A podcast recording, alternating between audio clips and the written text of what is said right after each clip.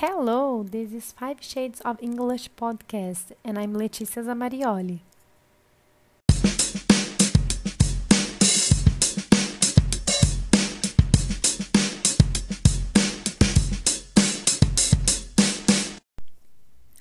Our today's podcast is about collocations. Do you know what collocations are? Collocations are groups of two or more words that often go together, or we can just say that they like to hang out together like good friends.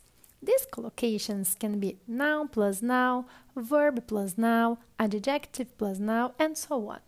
Today, we are going to study about some money collocations. So let's start. Our first collocation is borrow money. When you borrow money, you ask someone to give you money for a period of time, after which you intend to give it back.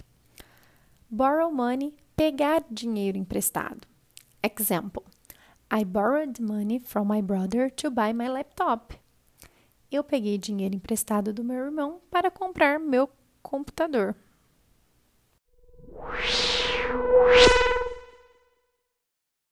Earn money. Earn money is to receive money as a payment for a work that you do. Ganhar dinheiro. So, for example, in my new job, I will earn $200 a week. Lend money.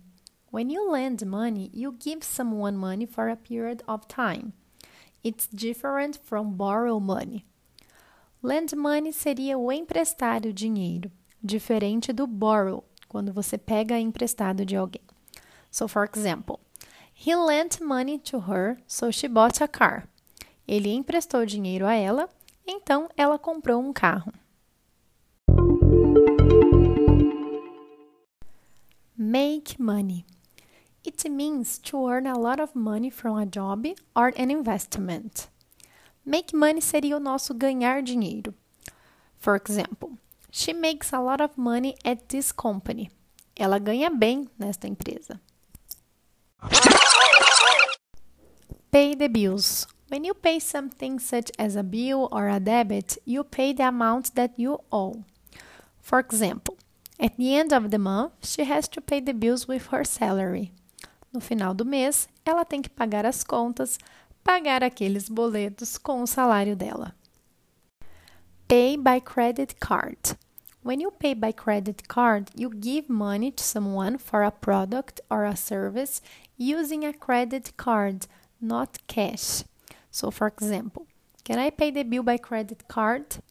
Eu posso pagar a conta com cartão de crédito? Pay tax. It means to give money to the government that is based on your income or the cost of goods or services you have bought. So, for example, this year She had to pay tax because she started to work. Este ano, ela teve que pagar imposto porque ela começou a trabalhar. Pay tax, pagar o imposto. Não é pagar taxa como parece. This is a false friend, um falso cognato. Pay the rent. When you pay the rent, you give money to afford a place to live. So, for example, today I'm going to pay the rent of the apartment. Hoje eu vou pagar o aluguel do meu apartamento. Save money. It means to keep money so that you can use it in the future. For example, in 2021, I'm going to save money to travel to Canada. Em 2021, eu vou economizar dinheiro para viajar para o Canadá. Spend money.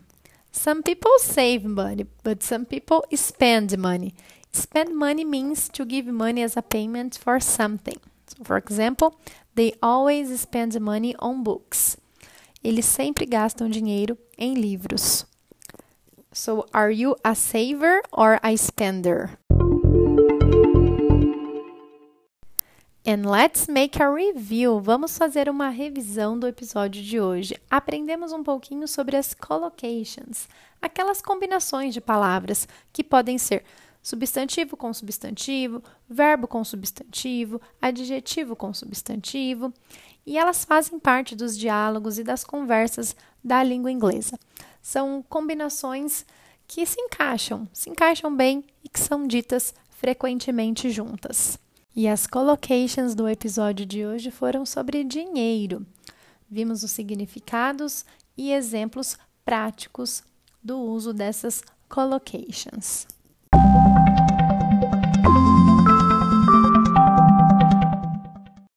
And that's all, folks. Check our links in the description of this podcast. You can access our website for more information and you can download our PDF file with scripts, activities, and the answer key about the content you have just listened to.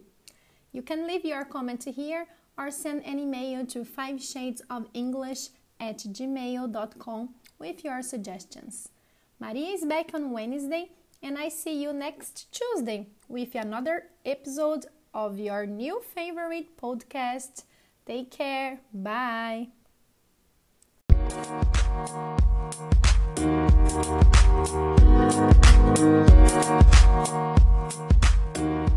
back.